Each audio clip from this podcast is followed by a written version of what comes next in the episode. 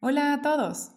Eh, pues en esta nueva conversación me gustaría que sepamos un poco más de lo que es la salud mental, ya que aunque sabemos cuán importante es, ¿en verdad la estamos cuidando? Y nuestra invitada del día de hoy, Valeria Cabrera, que es psicóloga clínica especializada en neuropsicología, nos acercará mucho más a toda esta eh, información que tal vez nos haga muy bien escucharla. Bienvenida, Vale. Eh, por favor, cuéntanos un poco más acerca de tu profesión. Claro, bueno, hola Mónica, ¿cómo estás? Muchas gracias por tu invitación. Me alegra a través de este medio poder llegar a la población en general para conversar un poco sobre eh, la psicología clínica, por así decirlo. Bueno, pues mira, la psicología clínica se encarga eh, de promoción, prevención, diagnóstico y tratamiento de trastornos mentales. Trastornos mentales como la ansiedad, como la depresión, que generan cualquier tipo de sintomatología en todas las personas por cualquier situación o problema que esté afectando o aquejando su vida.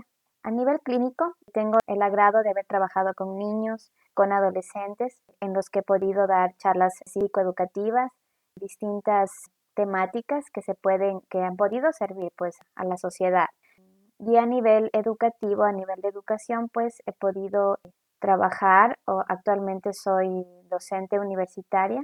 Entonces, esto me ha permitido poder compartir mis conocimientos, poder impartir todo este aprendizaje a, futuras generaciones para que se conozca un poco más de lo que es la psicología clínica, de lo que es la importancia que tiene esto en la vida de, todas las personas. Y bueno, o sea, sabemos que en realidad cada cabeza es, es un mundo, ¿no?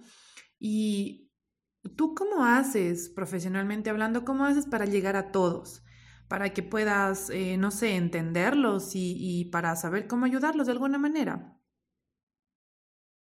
Pues mira, hablándote en el ámbito clínico, lo primordial durante un proceso terapéutico es el conocer la historia personal, la historia patológica y familiar del paciente. Eh, es decir, el indagar acerca de la vida de este paciente, de cómo ha sido su vida en su niñez, en su adolescencia. Quizás estos pacientes o estas personas pues pasaron por, por una situación traumática en su vida que los ha llevado a que tengan, por ejemplo, un, trastorno ansioso, por así decirlo.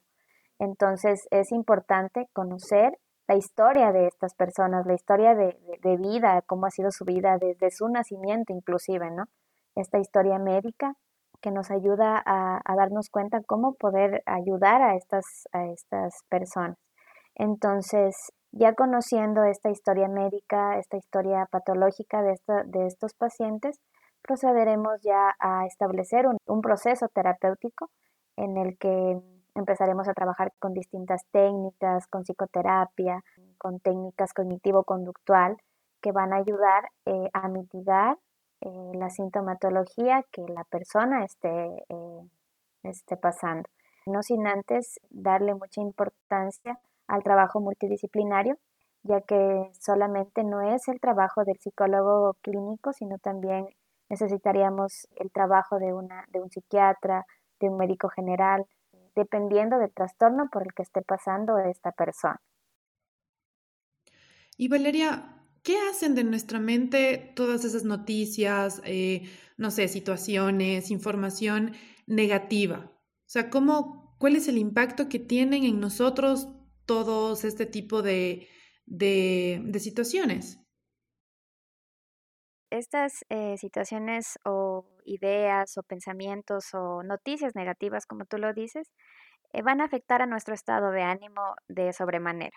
Entonces, eh, todo esto, por ejemplo, refiriéndonos a la situación actual que estamos viviendo, esta información que encontramos en todas partes, en redes sociales, en grupos de WhatsApp, eh, en cualquier otro medio de, comunicación que podamos escuchar, pues va a afectar la estabilidad emocional de las personas.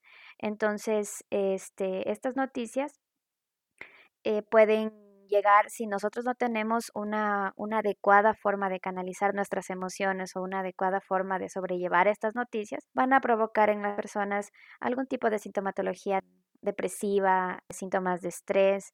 Entonces esto puede conllevar a, que se, a que tal vez se produzcan afecciones físicas con estas, con estas situaciones, porque bueno, tú sabes que todo lo que está en nuestra cabeza a veces este, se, se muestra a, nivel físico en nosotros.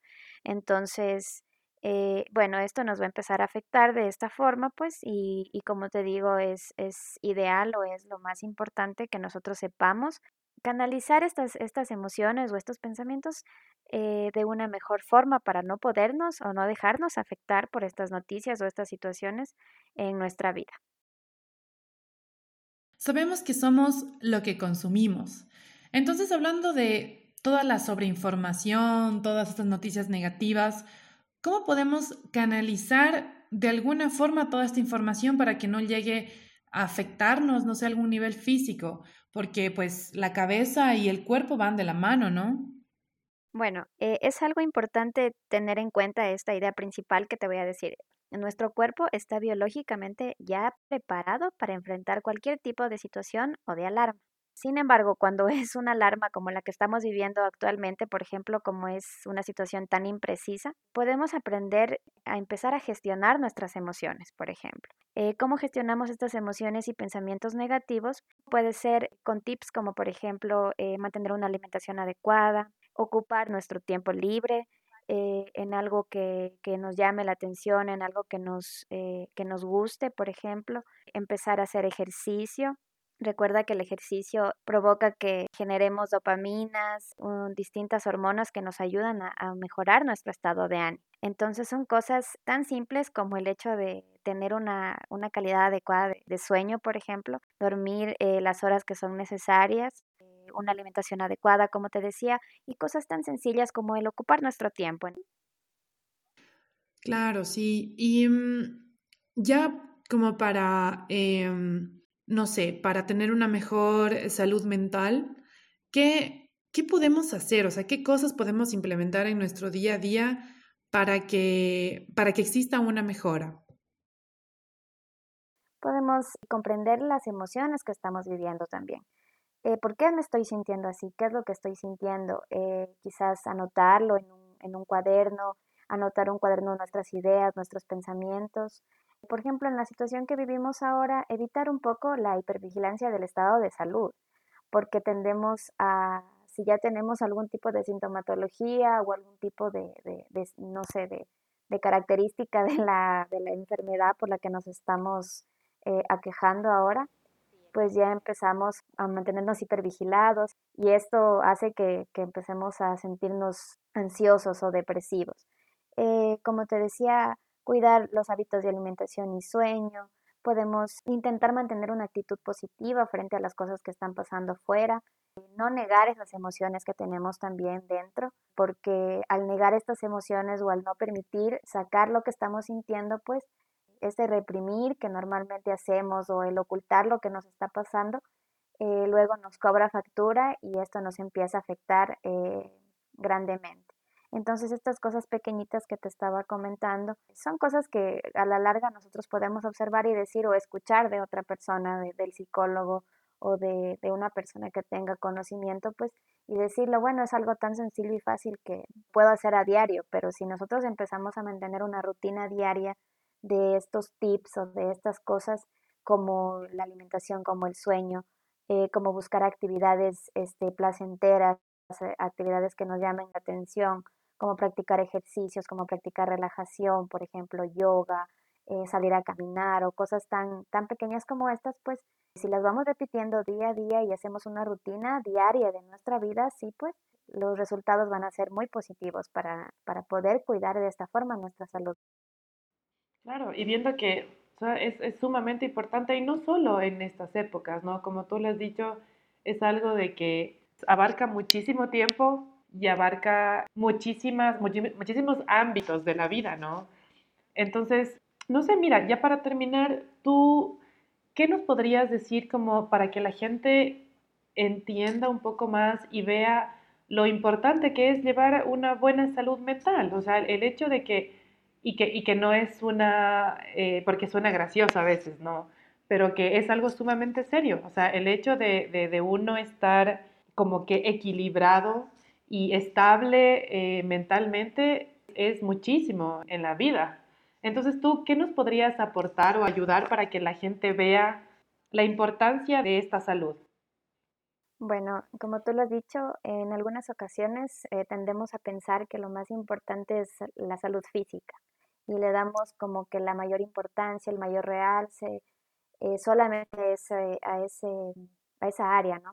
Pero hemos dejado mucho de lado como sociedad, como, eh, como un medio de vida, ¿no? Hemos dejado mucho de lado el hecho de la salud mental, de la importancia que tiene la salud mental en la vida de una persona. Si nosotros no tenemos nuestra, nuestra cabeza, nuestro, nuestra salud mental adecuadamente, no la tenemos estable o no la tenemos bien, pues nuestra vida no se va a desarrollar de forma normal. Hay muchas enfermedades como, las, como los trastornos ansiosos, como los trastornos depresivos, que son trastornos silenciosos, que muchas veces la gente pues no, no las puede percibir normalmente en otra persona y por no haberla manejado o, canalizado de una manera adecuada, pues eh, llegan a, suceder situaciones muy complicadas. Entonces, es importante que como sociedad eh, dejemos este tabú también que existe de que ir al psicólogo es, eh, es cuando ya estamos locos o, o quizás una cosa así. eso no es así. El ir al psicólogo es, es como ir a un médico, a una cita diaria con el médico, a una cita normal donde tenemos que ver cómo está nuestra, nuestra salud mental, nuestras emociones, cómo estamos, qué está pasando con nuestra vida, porque recuerda que pues nuestras emociones son algo primordial en nuestra vida, pues, y, y no, no le estamos dando esta importancia. Entonces, para hacer que mejore nuestra calidad de vida ah, por, por medio de esto, lo que podemos hacer es tener un manejo adecuado de emociones y sentimientos. Podemos aprender a manejar estos aspectos de nuestra vida pues para, eh, para lograr una mayor sintonía con nuestro mundo afectivo y con las demás personas. Es importante pues aprender a aceptar lo que sentimos, a aceptar lo que nos está pasando, a sacar eso, a no callárnoslo, sino que no, no reprimirlo, sino que expresarlo, ¿no? Otra cosa muy importante también este, es el autoconocimiento que bueno, esta es una habilidad que, es muy importante en nuestra identidad, nuestro amor propio, el conocernos qué es lo que nos gusta, qué, qué es lo que nos disgusta, qué cosa podría eh, yo fortalecer en mi vida para que todo vaya, vaya caminando bien, ¿no? Otra cosa muy importante sería la empatía. Esta empatía nos permite establecer vínculos sanos con los demás. Estos vínculos sanos con los demás eh, nos permite mantener relaciones interpersonales adecuadas y por ende pues nuestra salud mental eh, será la mejor. Mantener también una comunicación asertiva con los demás, hacerles saber nuestros sentimientos, hacerles saber qué es lo que nos está pasando, pero de una manera asertiva, una manera positiva, donde se puede explicar qué es lo que sentimos, qué es lo que nos afectó, pero no pues eh, como una, con una forma oposicionista o en son de pelear, ¿no? sino en son de poder mantener una comunicación con las otras personas. Esto nos permitirá pues una relación sana eh, en todos los ámbitos de nuestra vida y pues mejorará notablemente nuestra toma de decisiones eh, en, todos los ámbitos, ¿no? Y mantener siempre este, este pensamiento positivo, este pensamiento este, que a la larga hay, una, hay, un, hay un enfoque en psicología que se llama la psicología positiva. A, a la larga, un pensamiento positivo va a generar muchos pensamientos eh, positivos para esta persona y esto pues eh, empezará a regir su vida y será como un lema tal vez o como un, eh, como un modo de vida que luego eh, tendrá muchas satisfacciones para las personas. Y pues bueno, ya llegamos al final de nuestra entrevista sin antes mencionar o recalcar la importancia que tiene no solo eh, tu cuerpo, sino también tu mente. Y el hecho de que debemos intentar mantener el equilibrio. Yo sé que es difícil en estos tiempos, y bueno, en estos y en todos los tiempos, pero el hecho de que Valeria nos haya contado mucho, mucha información, muchos datos que nosotros sabíamos, pero no estábamos tan seguros, pues ayuda más aún a que seamos más serios y seamos más conscientes de todo lo que tenemos que trabajar en nosotros. Entonces, muchísimas gracias, Vale. En realidad, tu aporte ha sido muy grande, pues espero que, que sirva de muchísimo.